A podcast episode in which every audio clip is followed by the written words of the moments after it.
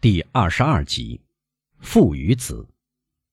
努瓦迪亚先生，因为刚进来的人确实就是他，目送仆人出去，关上了门，然后无疑生怕他在穿堂偷听，又走过去再打开门。小心谨慎并非无用。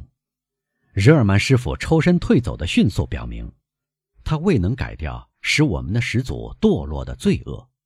努瓦迪亚先生。于是不但麻烦，亲自去关上穿堂的门，再回来关上卧室的门，推上门栓，然后把手伸给威勒夫。威勒夫吃惊地注视他这些动作，还没有缓过来呢。啊，亲爱的热拉尔，诺瓦迪亚先生对年轻人说，带着难以名状的微笑望着他。你知道，你看来不高兴看到我啊？不，父亲。威勒夫说：“我很高兴，但我根本没想到您会跑来，所以我有点吃惊。”亲爱的朋友，努瓦蒂坐下来又说：“我觉得我也要对你说同样的话。怎么？您通知我二月二十八日在马赛举行订婚礼，而三月一日你却在巴黎。”我来了，父亲。日拉尔挨近努瓦蒂先生说。您不要埋怨，因为我是为您而来的。这次赶来，或许能救您一命。哦哈，当真？诺瓦迪亚先生说，懒洋洋的斜躺在扶手椅里。当真？那么说给我听听，法官先生，这该是饶有趣味的。父亲，您听说过在圣亚克街设立的一个拿破仑党人的俱乐部吗？在五十三号，是的，我是俱乐部的副主席。爸爸，您的镇静使我毛骨悚然。有什么办法呢，亲爱的？一个人受到山岳党的放逐，躲在干草车里逃出巴黎，在波尔多的荒原里受到罗伯斯皮尔的密探的围捕，他已经百炼成钢了。说下去，那么圣雅克街的这个俱乐部出了什么事儿？他们诱骗凯斯纳尔将军到俱乐部去。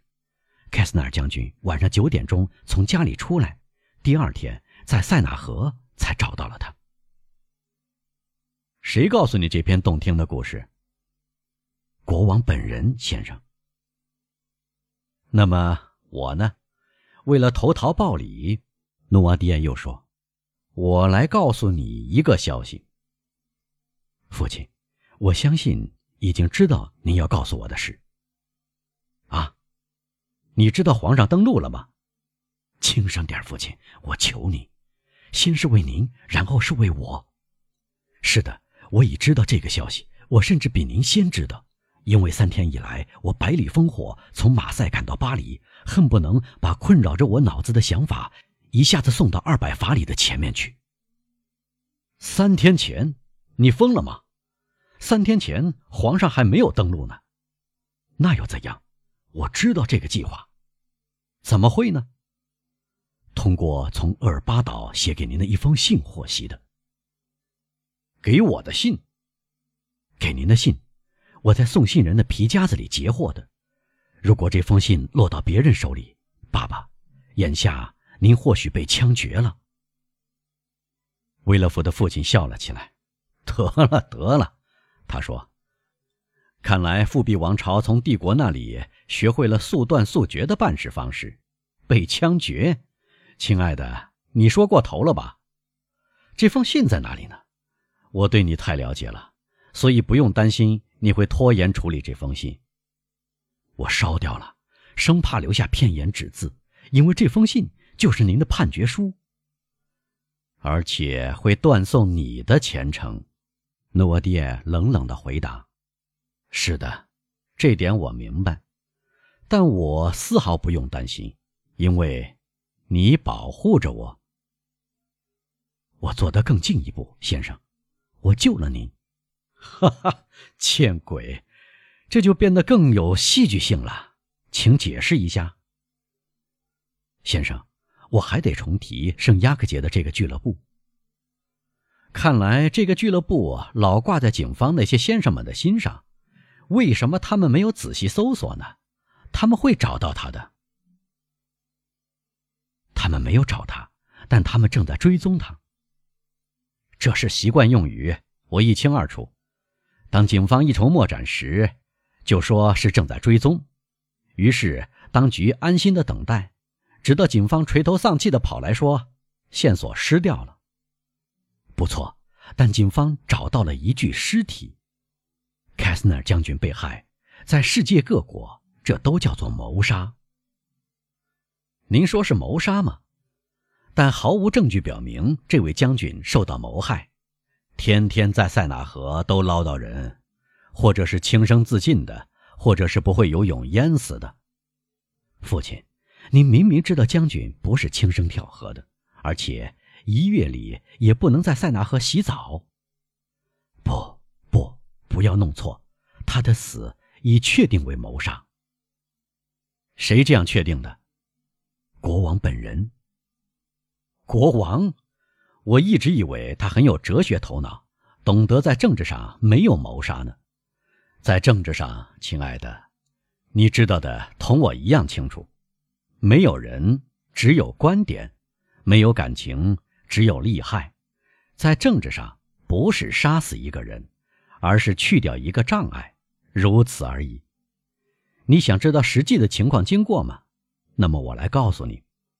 我们原以为可以信赖凯斯奈尔将军，是厄尔巴岛那边把他推荐给我们的。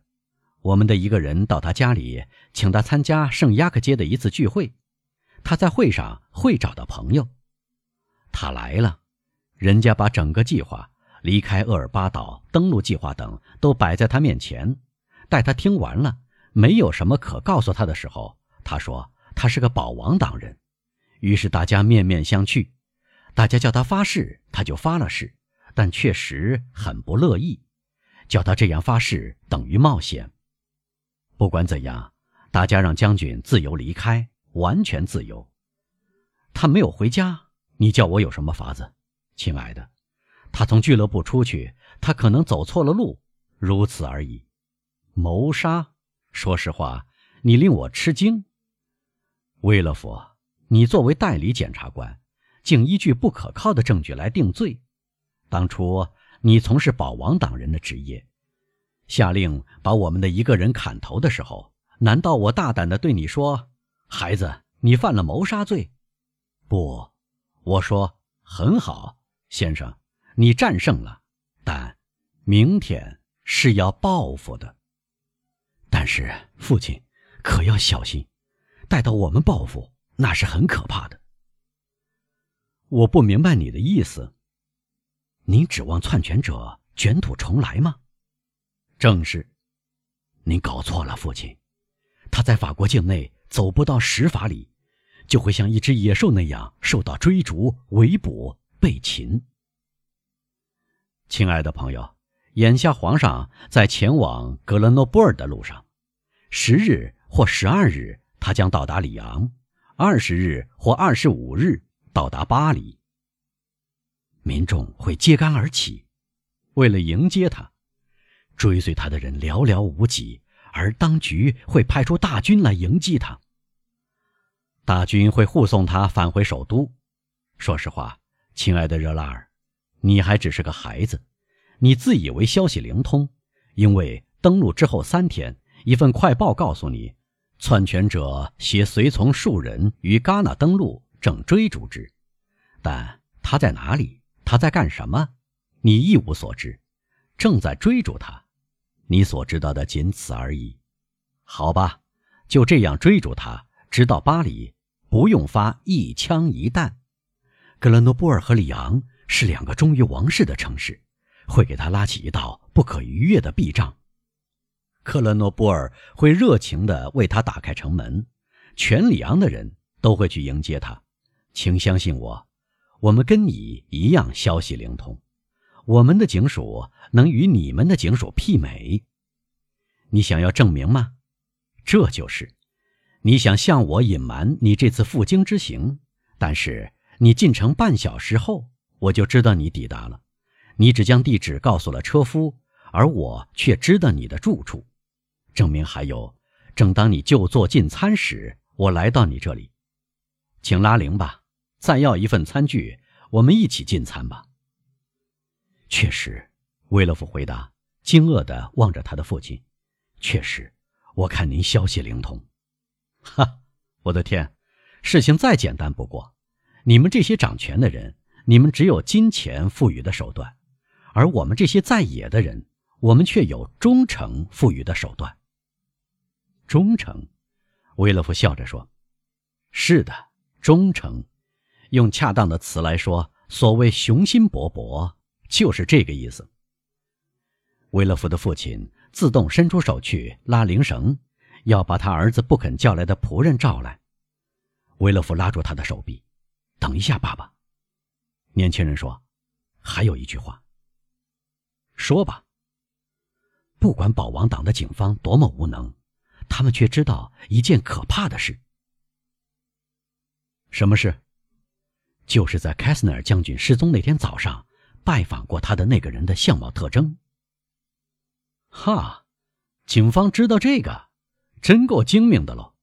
是什么样的相貌特征呢？皮肤褐色，头发、眼睛和胡子都是黑色，蓝色礼服，纽扣一直扣到下巴，纽扣孔上挂着荣誉勋位的玫瑰花形军官勋章，阔边帽，白藤手杖。啊啊！警方知道这个，诺瓦迪亚说。那么既然如此，为什么不抓住这个人呢？因为昨天或者前天。在基路街的拐角上，让他跑掉了。我不是对你说过，你们的警方是草包吗？不错，但终究会抓到他的。是的，诺瓦迪耶若无其事地环顾四周说：“是的，如果这个人缺乏经验的话，可是他经验丰富。”他微笑着补充说：“他会改变面貌和服装。”说着。他站起来，脱下礼服和领带，走到他儿子摆着各种梳妆品的桌前，拿起一把剃刀，脸上涂上肥皂沫，极其果断地刮掉了会连累他的戛然，因为戛然给警方提供了非常宝贵的标记。威勒福又惶恐又赞赏地看着他这样做。